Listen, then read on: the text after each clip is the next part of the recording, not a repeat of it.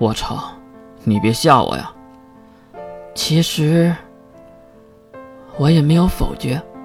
岳在次的话语，水兵却没有惊讶，他觉得这个很正常。说句实话，我现在能投靠的人也就这么几个了。水兵没有接下话语，而是等待岳自己说。第一个，当然就是考古王校长。可是以如今的情况来看，上市的袭击还是，还是想连同我一起除掉。啊，那些人不是被你反杀了吗？月摇了摇头，眼神中带着恍惚。那场战斗，我输了。对方使用了某种献祭类型的魔法，非常的强大，应该能瞬间超越视为终结。我被死死的钉在了时间的夹缝中，根本无法反击。水兵也是能力者，知道时间能力是什么级别的能力，所以也不好给出评价。如果不是花铁月出手，我已经战死了。花铁月。你说，齐木花铁月总教习，月点了点头，回想起那次战斗，花田月在楼顶用自己的能力抵御了对方的时间能力，这才让对方困惑：为什么献祭自己身体的大部分才能控制月那么一小会儿，甚至在被控制的时候还能使用能力？其实这些都是花田月在背后帮忙。月当然知道。总之，得到这样的答案，花田月并不想我死，所以，他应该和考古王不是一路的。原来是这样，那剩下的归属还有谁？月看了看手中冷下去的咖啡，回想起第一次见到金龙透的画面。第二个，智者金龙透。如果加入他的阵营，我一辈子都是傀儡、人偶。岂止？那活着和死了又有什么区别呢？是吧？水兵点点头，依然没有给出任何的评价。然后就是刚才说的中天，也是最好的，他也是最痛苦的一个。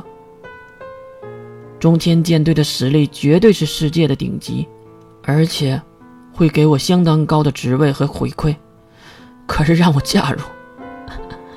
他妈的，开玩笑，这是开玩笑。至于为什么不否决？越看向水兵，如此聪明的水兵，他当然知道。为了我们吧，你怕自己没了以后，我们三个人也会被灭口，所以才留下中天这个靠山。比如先订婚再死去，我们就成为了中天舰队未婚妻的朋友。这样，多多少少也能受到一些庇护，对吧？水兵说的很对，也很真实。月最放不下的就是这三个死党。他此时多么希望自己是一个普通人，在一个普通的学校过完自己平淡的一生。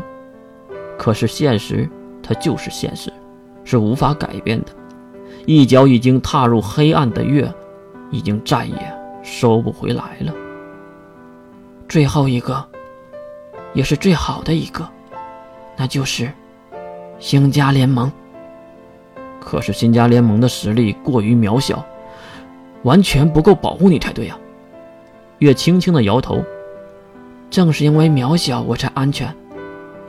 所有的势力都想获得我这颗棋子的时候，我投身于一个弱小的势力。才会让他们慢慢的忘掉我，让我在他们的视线中消失，这样才是真正的安全。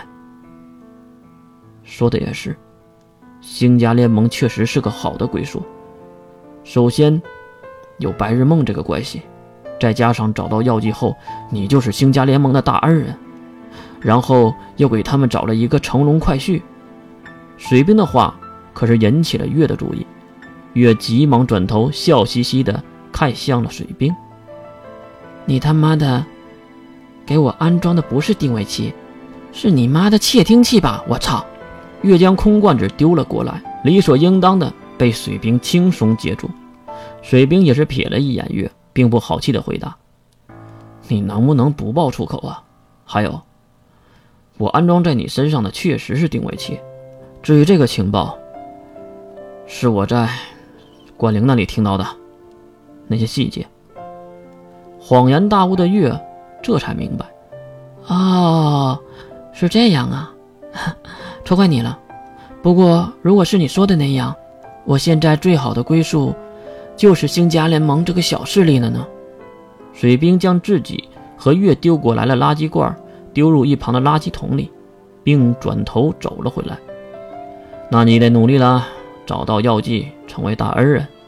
看到水兵走回来，月递出一张纸，水兵还以为是给自己擦手的呢，直到到手中后，他看直了眼睛。呵呵，我还以为。你消失了半天，去干嘛了呢？原来是这个。十路四堵，三断两死一生。